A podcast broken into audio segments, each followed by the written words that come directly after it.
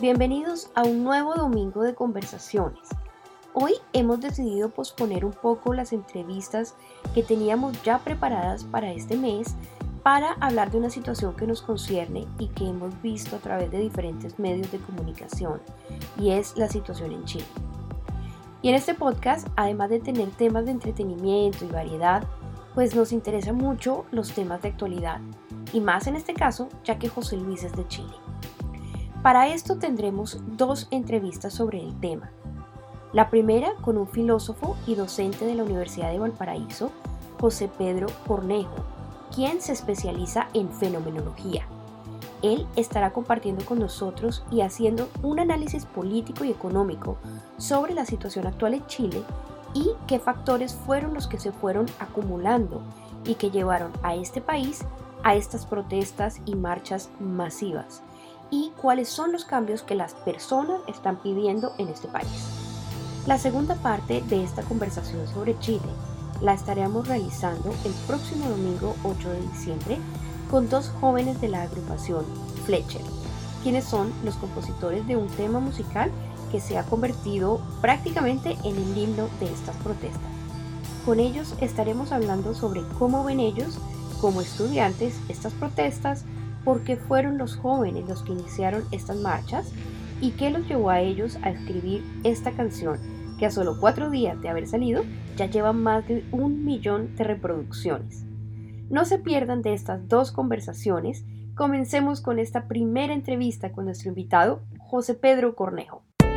Bienvenidos a un podcast creado para mentes inquietas, curiosas y perspicaces, en donde cada semana traemos invitados para hablar de diferentes temas de una forma casual y entretenida. Si quieres aprender sobre viajes, cultura, actualidad, música, personajes, desarrollo personal, emprendimiento y mucho más. Quédate con nosotros en conversaciones con Alexandra, José e Iggy también.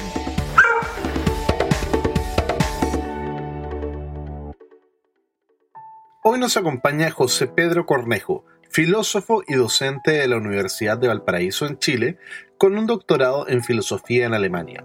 José Pedro, gracias por acompañarnos hoy. Bueno, muchas gracias por la invitación, a Alexandra y José. Muchísimas gracias. Gracias a ti, José Pedro, por estar con nosotros hoy. Para comenzar, leíamos en varios medios internacionales que las protestas que se están viendo en Chile se han caracterizado por eh, la incorporación de personas de un amplio eh, espectro social, es decir, según cuentan las estadísticas, es una marcha pidiendo cambios sociales como pensiones, transporte, salud, incluso una reforma constitucional. Y en este llamado se han unido los chilenos sin importar edad ni clase social. Pero al mismo tiempo se han reportado también consecuencias de esta marcha como enfrentamientos que, bueno, han causado muertes desafortunadamente y según la Cruz Roja chilena más de 2.500 personas heridas, el cierre de negocios, pérdidas económicas estimadas en 3.300 millones de pesos e incluso la devaluación del peso chileno a 800 pesos por dólar. En el momento, bueno, en el momento de esta entrevista, la cifra más alta en su historia. Cuéntanos, José Pedro, cómo se llegó aquí, es decir, ¿cómo, cómo fue que comenzó todo esto? Ya. Eh, bueno, esa es claramente la, pregunta del millón. Eh, en este caso, la verdad es que estamos frente a un fenómeno multifactorial, de tal modo que en verdad era impredecible, eh, era imposible predecir que esto de repente iba a pasar. O sea, el, descontento en la gente, uno sí podía ir viendo que había un clima que se iba formando, pero nadie podría haber dicho que el, el 18 de octubre iba a haber un estallido social. O sea, era imposible saber que... Eh, incluso que eh, el, llamado a evadir el metro iba a terminar eh, generando un estallido social totalmente transversal. Eso era imposible saberlo. Jope, cuéntanos, ¿Qué fue lo que pasó el 18 de octubre? Ya. A ver, el, el 18 de octubre eh, llevábamos más o menos como una semana en que, eh, a ver, el metro había subido su tarifa 30 pesos, lo cual no es mucho. Eh, la verdad es que es una cantidad muy mínima, pero, pero esto eh, está dado en un contexto en que el costo de la vida en Chile ha ido subiendo y subiendo y subiendo con el paso del tiempo, pero los sueldos se han mantenido, la verdad que bajos, ¿ya? Entonces, eh, por ejemplo, eh, por ejemplo, yo lo vi, yo hace poco que volví de hacer mi doctorado en Alemania, y por ejemplo, en el supermercado, los precios que uno veía eran en Alemania eran básicamente los mismos que uno ve acá en Chile. Sin embargo, los sueldos, el sueldo mínimo en Alemania era básicamente tres veces el, de acá. O sea, los sueldos eran allá, allá por ejemplo, el supermercado era realmente conveniente, mientras que aquí es carísimo. Y, y a pesar de que los números absolutos eh, son iguales pero eso tiene que ver con el poder adquisitivo real de la gente. Entonces aquí se empezó, a través de esto, se generó una, un, gran descontento respecto a, este, a, este, esta alza del metro y los estudiantes secundarios llamaron a no pagar, ¿ya? Y empezaron, por lo tanto, a saltar los torniquetes. Entonces lo que hicieron los estudiantes de, de la secundaria fue eh, organizarse para evadir este pago de forma masiva. Eh, esto duró más o menos una semana eh, y en general no se pronosticaba que esto fuera a, tener un gran efecto.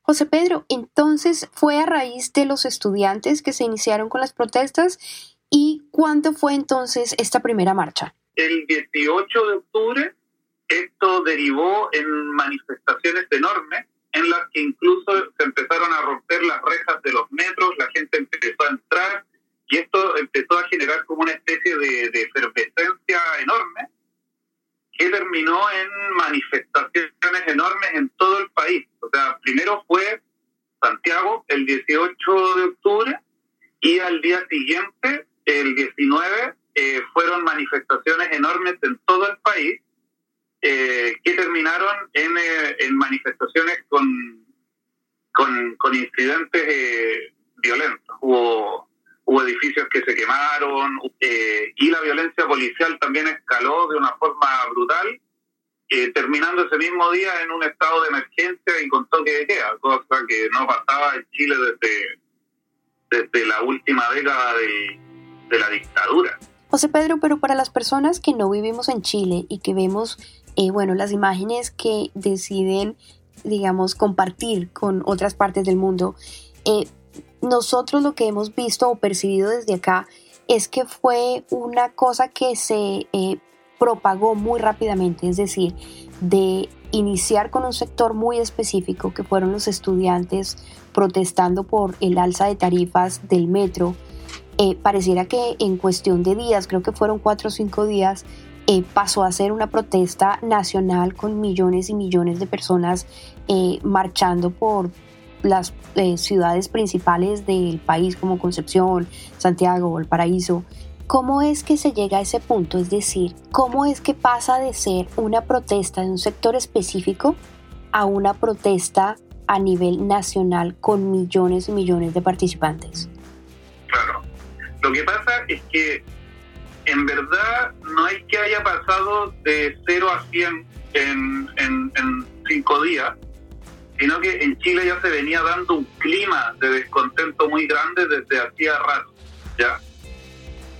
Eh, entonces, por ejemplo, eh, en los análisis que se ha hecho en este momento, poco se, en poco se nombra, por ejemplo, el rol del alcalde de Santiago, eh, de apellido Alessandri, él, él lleva, por ejemplo, todo el año, todo el año él ha estado en un conflicto pero brutal con el Instituto Nacional, que es una, una escuela eh, emblemática, eh, una escuela secundaria emblemática, es muy muy importante en la historia de Chile y siempre ha sido una, un lugar en el cual se han, eh, del cual han, han salido políticos, personas influyentes, intelectuales del país.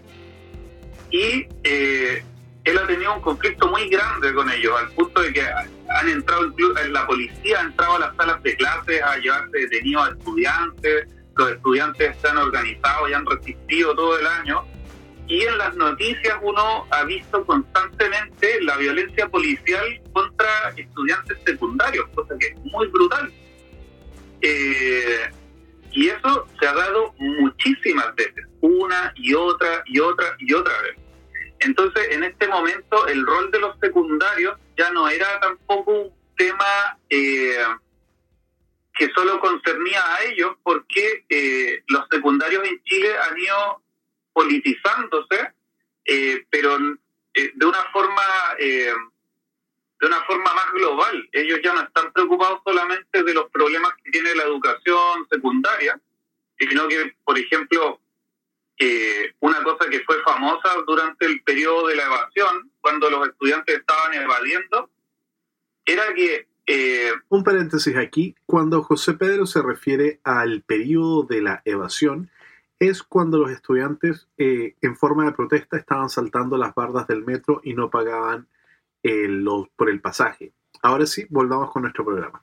Era que los políticos les decían, oye, pero si ustedes no tienen nada que ver en esto, que a ustedes no les subió el pasaje. Y es que, claro, ellos estaban evadiendo, pero en verdad ellos no tenían ningún problema de plata eh, para pagar. Y ahí lo que surgió, ellos mismos levantaron la bandera de que ellos lo estaban haciendo porque quienes pagaban realmente eran sus padres y que ellos tenían la responsabilidad de dar la cara por sus familias, por sus abuelos, y por todos quienes estaban sufriendo esa ese alza y que finalmente estaban asumiendo esos costos eh, y que no podían ir y protestar sencillamente porque tenían que trabajar, porque tenían una serie de compromisos que eh, les impedían revelar. Entonces, ese, ese, ese acto político directo tenía que ser llevado por ellos y ellos asumen esta responsabilidad al punto de que se hizo, por ejemplo, famosa incluso una frase de un muchacho eh, que, le, que le hablaba una, a una abuelita y le decía, no se preocupe abuelita, nosotros vamos a recibir los palos para que usted pueda tener una vida mejor. Qué fuerte que alguien, alguien tan joven tenga que decirle eso a, a, una persona de la tercera edad, pero bueno, también qué compromiso social tan grande, ¿no? Sobre todo si tenemos en cuenta que son jóvenes de 14, 17 o 18 años. Sí, exacto. Sí, eso, eso a mí también me impresiona porque es una... De hecho, de hecho lo que yo he sentido en este tiempo, eh, a, lo largo de este llamado despertar de Chile, eh, no es solamente el hecho de que hay mucha mucho descontento social, sino que también a mí me ha sorprendido mucho ver una enorme madurez política en la población la población no solamente está enojada y ya, sino que hay, hay mucha madurez detrás. Hay ideas que están masticadas y que se nota que han ido evolucionando desde hace muchos años, ¿ya? Nos gustaría ahondar un poquito en esa parte que tú hablas o describes como madurez política. ¿Qué más has visto tú, José Pedro, de la reacción de la gente? Eh, por ejemplo, eh, hace por lo menos, no sé, 10 años atrás, era fácil para, el, para cualquier gobierno anular una manifestación grande eh, política eh, dando unas una cuantas regalías eh, sectoriales. No sé, por ejemplo, si, si la salud, si la gente de la salud estaba ahí manifestándose, bastaba con darle un bono o darles un poco más de sueldo y con eso ya se iba a calmar. en este momento, por ejemplo, eso no basta. Eh, la gente, por ejemplo, está interesada en cosas mucho más de fondo. No es solamente recibir un beneficio económico directo, sino que también les importa saber de dónde vienen esos recursos, qué tipo de qué tipo de modelo es el es aquel en el cual están inscritos esos esa destinación de recursos, qué, qué, qué sentido tiene eh, dentro de, por ejemplo, el rol social que juega esa profesión, etcétera y ese tipo de, preocupaciones política que yo encuentro espectacular. Pero al momento de nosotros estar grabando esta entrevista, ya Chile lleva más o menos tres semanas con eh, estas marchas, con estas protestas. ¿Qué es lo que se está buscando ahora? Cuando nosotros estábamos buscando información y dentro de las noticias que hemos leído, eh, veíamos una consigna que está pasando y circulando mucho por los medios y por em, los medios sociales también, que dice nosotros no queremos volver a la normalidad porque la normalidad es el problema. Entonces, si no se está buscando la normalidad, ¿qué es lo que se está buscando? ¿Y qué es a lo que se quiere llegar, si no tal vez a la normalidad? Bueno, ¿cómo se puede conseguir entonces esa calma, por lo menos de nuevo? Claro. Mira, hay una consigna que desde el principio se instaló y que yo creo que resume muy bien el problema eh, y muestra más o menos cuál es la solución. Que la consigna dice, no son 30 pesos, son 30 años. ¿ya? Y esos 30 años eh, refieren al periodo que acá en Chile se llama de la transición. ¿ya? O sea, desde el término de la dictadura hasta el presente. ¿ya? Eh, el periodo, el, el proyecto de la transición es básicamente lograr que el modelo económico que se instauró en la dictadura, que digámoslo es neoliberal, Chile es el primer país del mundo en el cual se instaura el neoliberalismo como un modelo económico eh, eh, de facto, y la cuestión es que incluso, y es el único país del mundo que tiene un modelo económico consagrado en la constitución política, ¿ya? La cuestión es que el proyecto de la transición básicamente lo que buscaba era que este modelo, este modelo político y económico eh, se continuara siendo el modelo del país, pero ya no a través, no bajo un, gobierno militar, ya, sino que a través de gobiernos democráticos y que esto mutara de el gobierno militar a unos gobiernos democráticos, pero que el, el sistema político y económico se conservara. ¿ya? La cuestión es que eh, el, este modelo se fue incluso eh, exacerbando durante el tiempo y las injusticias sociales se fueron, se fueron eh, volviendo cada vez más eh, evidentes. ¿Cómo qué, por ejemplo? Por ejemplo, en, el, el, modelo de AFP, que es el modelo de pensiones chileno, es impresionante cómo la gente en este momento no, no quiere o no puede jubilar porque eh, involucra que una persona eh, de un año para otro eh, pierde tres cuartas partes de su sueldo. O sea, alguien que gana mil ya, al año siguiente está ganando 250 de forma automática y es porque el sistema de pensiones es un completo fracaso. Y a pesar de que la gente al jubilarse empobrece de forma brutal, eh, uno, uno ve que las AFP como empresas ganan una cantidad de plata que es impresionante. Entonces, entonces la gente eh, ha ido, eh, la rabia de la gente o el descontento de la gente ha ido escalando con el tiempo a ver este tipo de cosas. ¿ya? Claro, completamente entendible y sobre todo en este ejemplo que nos das con las personas de la tercera edad de venir a perder gran parte de su pensión, pues es algo que no, no es justo estos 30 años significan esto, que a medida que el tiempo pasa, estas diferencias, esta desigualdad, cada vez se va acrecentando más, entonces la, el costo de la vida de la gente eh, y, la vida en general se va volviendo cada vez más precaria. Eh, y eso es lo que finalmente desembocó aquí en, el, en este problema, ¿me entiendes? Claro. Entonces, como, como te digo, el modelo fue instaurado en la dictadura, entonces la crisis política, porque ya la económica más o menos la expliqué, pero la crisis política es una crisis de legitimidad. ¿ya? ¿Qué quiere decir esto? Partimos ya con mal al, tener una constitución política que fue impuesta en la dictadura.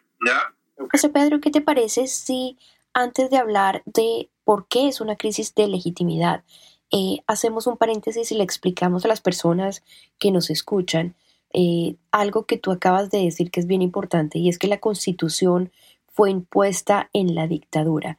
La constitución de Chile es relativamente nueva.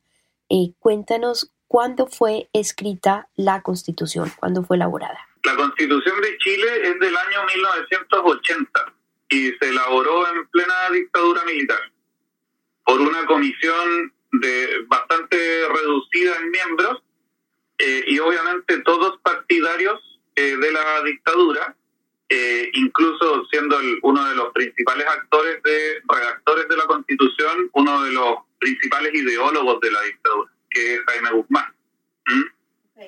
Eh, entonces, y luego esa Constitución en el año 2005, si no me equivoco, fue reformada en algunos puntos por el presidente Ricardo Lago, y claro, ahí se le cambió la firma y se, se hizo como un maquillaje para poder eh, como legitimarla en democracia. Ok, entonces se deriva de ahí el problema eh, del que estabas hablando de que es un problema de legitimidad. La, la constitución no fue cambiada en, eh, en los puntos centrales, que son sobre todo, por ejemplo, el principio de subsidiariedad. El principio de subsidiariedad lo explico en pocas palabras, dice que el Estado eh, solamente puede llevar a cabo una actividad económica cuando los privados no pueden, no quieren o actúan al margen del bien común. ¿ya? Eso hace que eso eso impide que, por ejemplo, el Estado pueda llevar a cabo cualquier tipo de actividad empresarial. ¿ya? O sea, por ejemplo, eh, extracción de materias primas o ese tipo de cosas, solamente se permiten si es que los privados no pueden, no quieren. ¿ya? Eh, y por lo mismo, eso, eso ha derivado, por ejemplo, en que la salud se ha precarizado, sistema de educación, etcétera, y todo se ha ido dejando en manos de los privados, porque como este como lo que pretende ese, ese principio es que la que el Estado como entidad, como institución, se reduzca al máximo para que sea el mercado el que gobierne absolutamente toda la sociedad, ¿ya? Eh, de tal modo que el, el Estado solamente tiene un rol subsidiario, es decir, que le da una mano, ¿ya? A aquellos que no pueden acceder a los sistemas privados, pero los sistemas privados son los que realmente importan, son los buenos, son etcétera, ¿ya? Eh, entonces, entonces si se, si se fijan, es esto desde el punto de vista social es muy, muy, muy complejo porque ustedes tienen, eh, no sé, por ejemplo, en este momento en los hospitales tenemos un sistema de salud en el cual la gente se muere esperando que la operen, ¿ya? Eh, que es el, problema de las listas de espera eh, y ese tipo de cosas. Y eso es porque si uno quiere una buena salud, entonces uno tiene que pagar por una buena salud, ¿ya? Y, el, y los el sistema público siempre está precarizado. Eh, y todo surge a raíz de este problema de que el Estado está impedido de poder llevar eh, a cabo una actividad económica seria y lo único que hace es, eh, por decirlo así, poner un parche donde el mercado no puede, ya donde el mercado, donde el mercado no alcanza, donde el mercado no llega o no quiere porque no es buen negocio, entonces ahí el Estado sí puede eh, eh, hacerse cargo, pero no más que eso, ¿ya? Entonces, esto, si ustedes se dan cuenta, para cualquier tipo de política social seria, eh, es nefasto. Oye, José Pedro, cuéntanos, ¿cuál fue la reacción del presidente una vez que la gente se empezó ya como a, a reaccionar? Ya, mira, lo primero que cuando cuando fue el, estallido social, sobre todo el no el 18 sino el 19, que es, cuando el movimiento, cuando la, el estallido social en Santiago el 18 ah, para el 19 se transforma ya en una cuestión nacional. Okay. Y eh, y ahí la reacción del presidente, sobre todo al ver que, que las manifestaciones ya no eran sencillamente una, una marcha, sino que en verdad era un estallido enorme de descontento, eh, en el cual había manifestaciones que sí tenían eh, un cierto grado de violencia. Eh, la respuesta de él fue no entrar a, dialogar con nadie, sino que básicamente lo que hizo fue militarizar las calles del país. ¿ya? Entonces lo que hace es no seguir con la policía haciéndose cargo de la seguridad de, las ciudades, sino que lo que hace es eh, declarar un estado de emergencia y sacar a los militares a las calles. eh, y, eh, y poner un estado, un toque de queda. Eso quiere decir que de cierta hora a tal hora se, se impide el tránsito libre por las ciudades eh, y estas quedan bajo la vigilancia del, del, de los militares. ¿Cómo fue recibida esta decisión del presidente de declarar estado de emergencia y también de, de tomar la decisión de declarar eh, toque de queda? Esto, esto fue, fue bastante brutal porque los militares no tienen ningún tipo de entrenamiento para eh, lidiar con la protesta social. Entonces, o sea, ustedes tienen que pensar que en este momento llevamos, no sé, tres semanas de protesta y hay así y hay algo así como 20 muertos. Eh, y cientos de personas que, por ejemplo, han perdido ojos por eh, los perdigones que disparan eh, tanto policías como militares, que disparan balines de goma y perdigones de, de plomo, que si te dan en un ojo te lo revientan. Y hay cientos de personas que han perdido ojos y muchísimas personas heridas que tienen perdigones metidos en, la piel y que solamente a través de una intervención se los pueden sacar. O sea, eh, no es así, no, esto no es que la represión sea que eh, te empujan y te mandan a la casa o te pegan con, con la luma y sería todo, sino que aquí estamos hablando ya de agresiones bastante fuertes. Y precisamente esas imágenes de agresiones son las que eh, le están dando la vuelta al mundo, desafortunadamente. Pero eso me lleva a mí a hacer una pregunta, porque yo que no soy chilena, parte de lo que he percibido es una división muy grande entre la policía, el ejército y la población. ¿Por qué existe esa brecha tan grande, José Pedro, entre, eh, bueno, todo lo que es el ejército y la policía? Pareciera que la gente no lo toman como un grupo armado que está ahí para protegerlos, sino por el contrario. Eh, y es lo que hemos visto en las marchas, la gente en contra de precisamente la policía, el ejército, em, pues agresiones, eh, o sea, de parte y parte, lógicamente. ¿Por qué existe esa brecha tan grande? ¿De dónde nace ese conflicto entre eh, la población y estas Fuerzas Armadas? A ver, bueno, la, la historia refiere directamente a la dictadura militar. Eh, la dictadura militar chilena es, fue una dictadura bastante larga, duró 17 años, ¿ya? Y durante esa época, no solamente la población eh, civil recibió bastante eh, persecución ideológica, violación a los derechos humanos, torturas, desapariciones, eh, y además una serie de intentos de lavado de cerebro a través de las noticias, los programas, etcétera, sino que además las Fuerzas Armadas desde el principio de la dictadura fueron purgadas. Antes de que, antes de la dictadura, dentro de la propia, dentro de las propias Fuerzas Armadas existían facciones, eh, porque eran eh, como cualquier persona, o sea, habían personas de derecha, habían personas de izquierda, distintas eh, realidades que confluían ahí como en cualquier otra institución del, del Estado. Pero, durante, pero en los primeros días de la dictadura, una de las cosas que también pasó es que la, la facción que eh, se hizo con el poder en la dictadura eliminó a la facción eh, que estaba en contra. Y ahí hubo varias personas que, por ejemplo, en la Armada se les destituyó. ¿ya? En la Armada destituyeron a muchas personas, les quitaron su grado, los sacaron de la institución. Pero, por ejemplo, se sabe que en los militares hubo una serie de personas que murieron, sencillamente, eh, por haber sido, por ejemplo, simpatizantes del gobierno de Allende. Entonces, eh, eso es muy grave eh, porque eh, fue el primer paso para eh, una serie de, eh,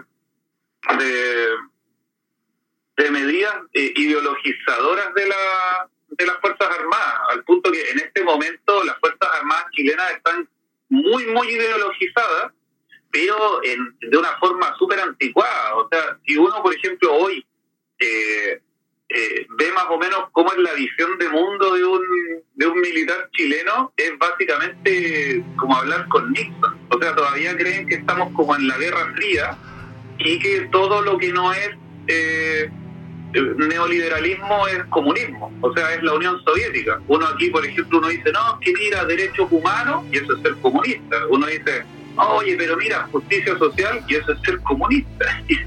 entonces, entonces hay una, una separación muy grande entre la realidad eh, y eh, la visión del mundo de los militares.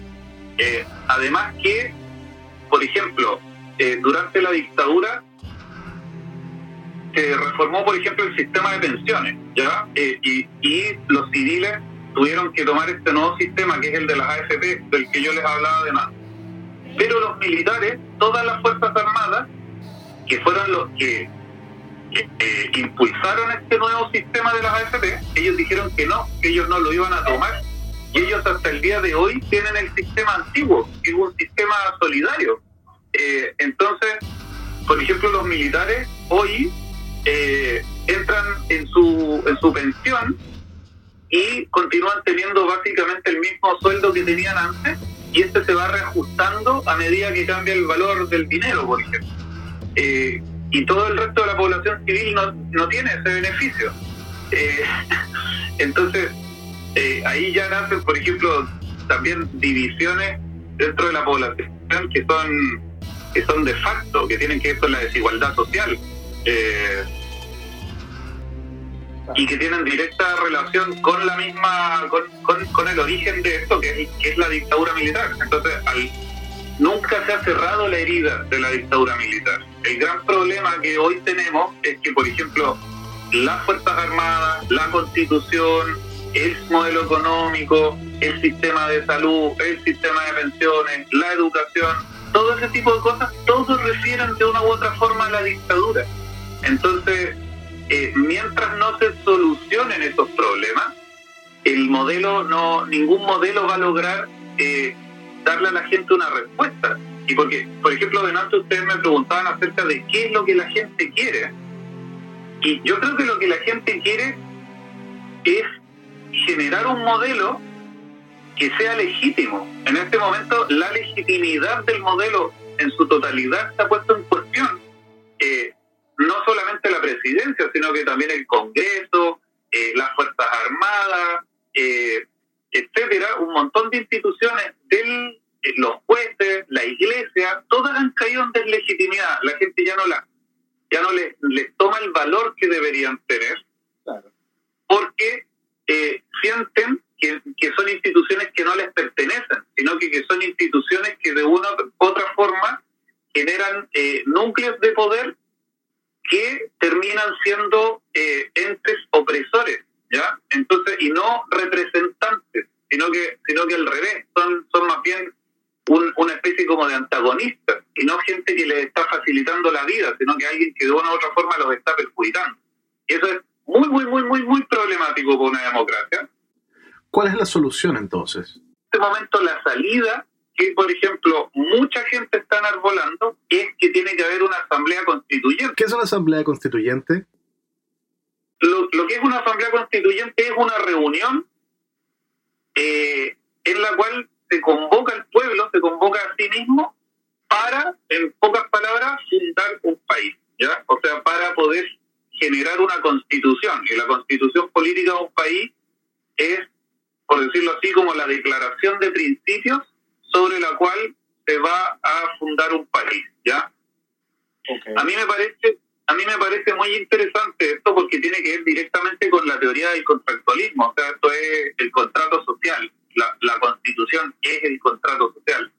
Eh, y a mí me parece que es una salida muy interesante porque eh, da la posibilidad de generar un, una salida legítima, porque en este momento yo creo que el problema chileno tiene directa relación con que con este problema de la crisis de legitimidad y no creo que haya ningún tipo de salida ni económica ni política que sea viable si es que esa salida deja de lado a la gente.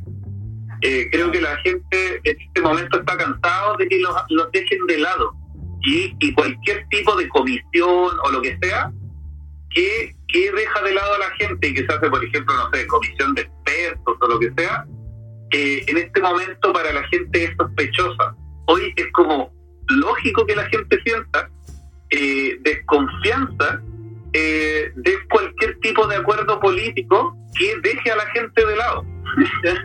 o sea, a mí me parece lógico. Tiene sentido.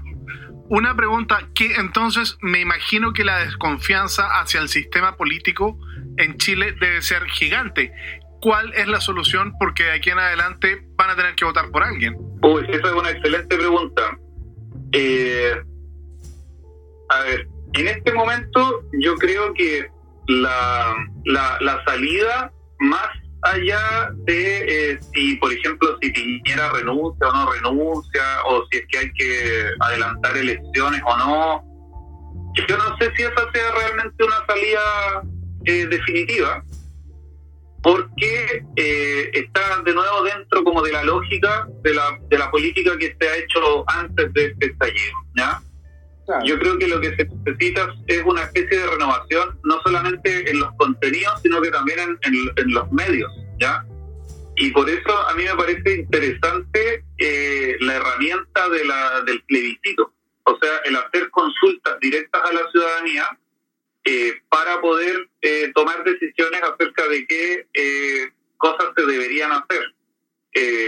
o sea, yo creo que en este momento es, es imposible que se llegue a a un buen puerto en este tipo de negociaciones si es que eh, en la política no se incluyen ciertas herramientas de democracia directa, como consultas ciudadanas, plebiscitos o ese tipo de cosas.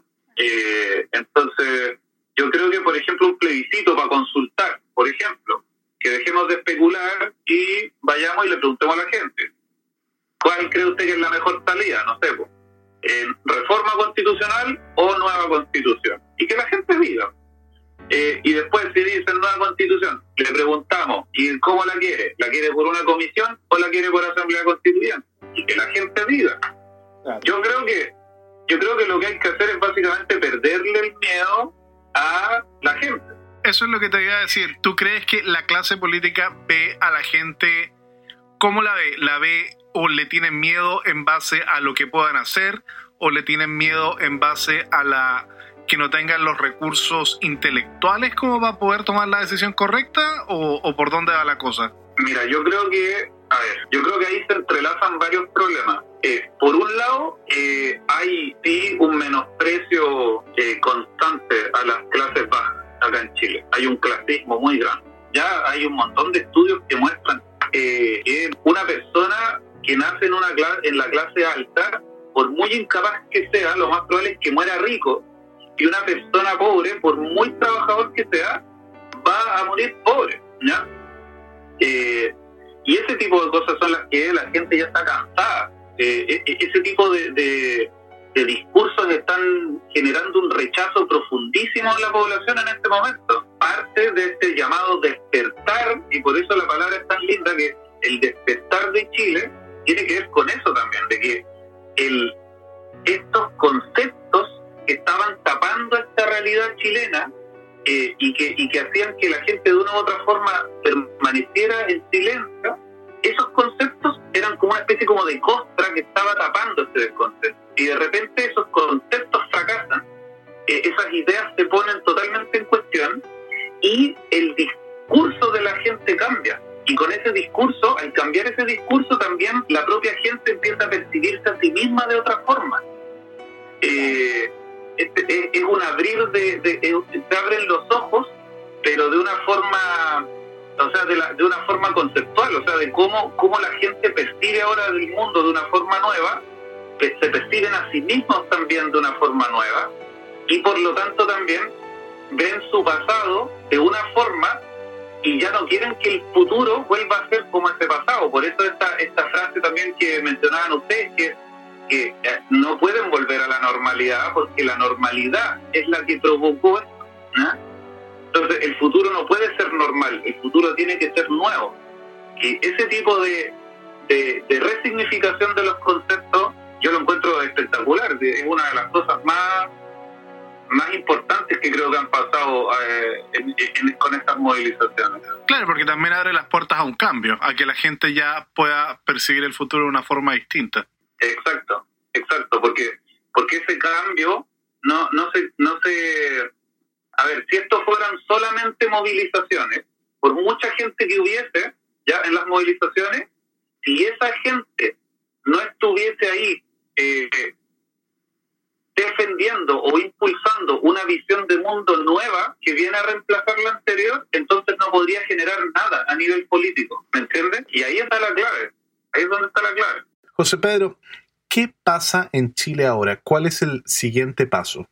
En este momento en Chile ya se está dando algo que se llama eh, proceso constituyente de facto. ¿ya? Es como que la gente se autoconvocó para hacer una asamblea constituyente, pero no es legal.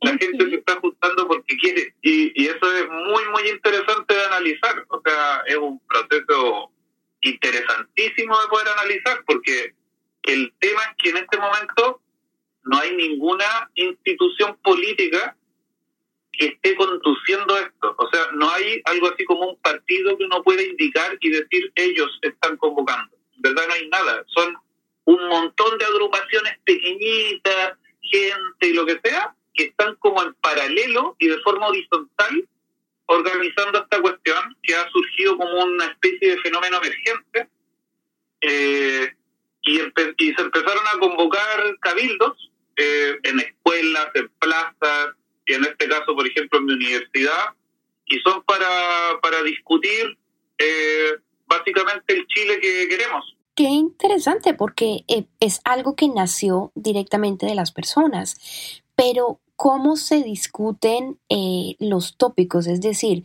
pues tienen en común lo que ellos quieren ver para Chile, pero ¿se hace esto a partir de ciertos temas o cómo se hace? Exacto. Entonces, por ejemplo, en la universidad, en este momento nosotros hicimos un cabildo que es temático. Entonces nosotros nos, nos estamos dedicando solamente a ver el tema de educación. Eh, el tema de la educación como, como un derecho y no como un bien de consumo, eh, el rol de la universidad en, el, en, en, la, en la república, eh, y todo ese tipo de cosas, todo lo que compete a la universidad y a la educación, lo estamos discutiendo en este cabildo. Y, y en el cabildo es tristamental. Hay hay tanto académicos como estudiantes y funcionarios no académicos. Estamos todos juntos discutiendo. Oye, qué interesante, porque en realidad es la voz de la gente la que se está uniendo para, para conseguir un cambio. Exacto, exacto. Sí, eso es muy interesante porque esa parte eh, del proceso es justo la que nos muestran en las noticias. En las noticias muestran que, que quemaron algo o algo así, pero la parte eh, eh, de las movilizaciones que está generando contenido y que está generando todo este tipo de propuestas eh, es justamente estos cabildos que, que, son un poco como invisibles porque no, no son grandes eh, aglomeraciones de gente no se ve así como espectacular. Entonces claro las noticias no le importan mucho esas cosas. José Pedro, pero una vez que se llegan a estos acuerdos, digamos, en la universidad, en los cabildos, ¿a dónde pasan estos acuerdos? ¿Cuál es el, como el siguiente paso? Esto como es una cosa que se está dando así como en el hecho, ¿ya? Eh, es todo también bien como improvisado, porque de hecho no, en Chile no existe algo así como una ley de cabildos, ni nada por el estilo, entonces es como, es como que nadie sabe bien para dónde va. Entonces, lo que sí, por ejemplo, eh, la universidad generó como una especie como de protocolo para poder hacer los cabildos. Entonces dio como una fecha en que las unidades académicas van a discutir y después te va a generar como un cabildo general con representantes de cada cabildo y ahí se va a generar como un documento eh, unificado de la universidad. ¿Ya? Eh, y eso, eso, eso la universidad tendrá que conducirlo a otras instancias, pero todavía no sabemos exactamente para dónde. Pero, eh, pero la cuestión es que se va a generar un precedente político, se va a generar contenido. Eh, por ejemplo, las municipalidades que están como también comprometidas con este proceso, ellas también están generando como una, un, un proceso más o menos similar. entonces van a ser como, hay varios cabildos y luego van a ir haciendo como una especie de pirámide, que estos cabildos terminen como en otros cabildos más grandes y que al final termine generándose un, un documento general eh, que se pueda conducir hacia, hacia arriba. Pues muy interesante, la verdad, eh, José Pedro, lo que has compartido con nosotros hoy y bueno, hemos aprendido de cómo la gente se ha unido y ha querido que su voz sea escuchada y ha formado incluso cosas eh, que no tenían ningún precedente como, como los cabildos. Y ya entrando a esta última parte del programa, eh, José Pedro, quisiéramos hacerte una última pregunta. Hemos hablado de este clima de cambio político y cambio social y tú al principio del programa te referías a una palabra que es el despertar, el despertar de Chile que ha sido como el símbolo de estas marchas. Si tú pudieras jugar un poquito con ideas, con posibilidades, viendo hacia el futuro, y pudieras decir, ok, estas son tres cosas que serían el reflejo para mí del despertar de Chile.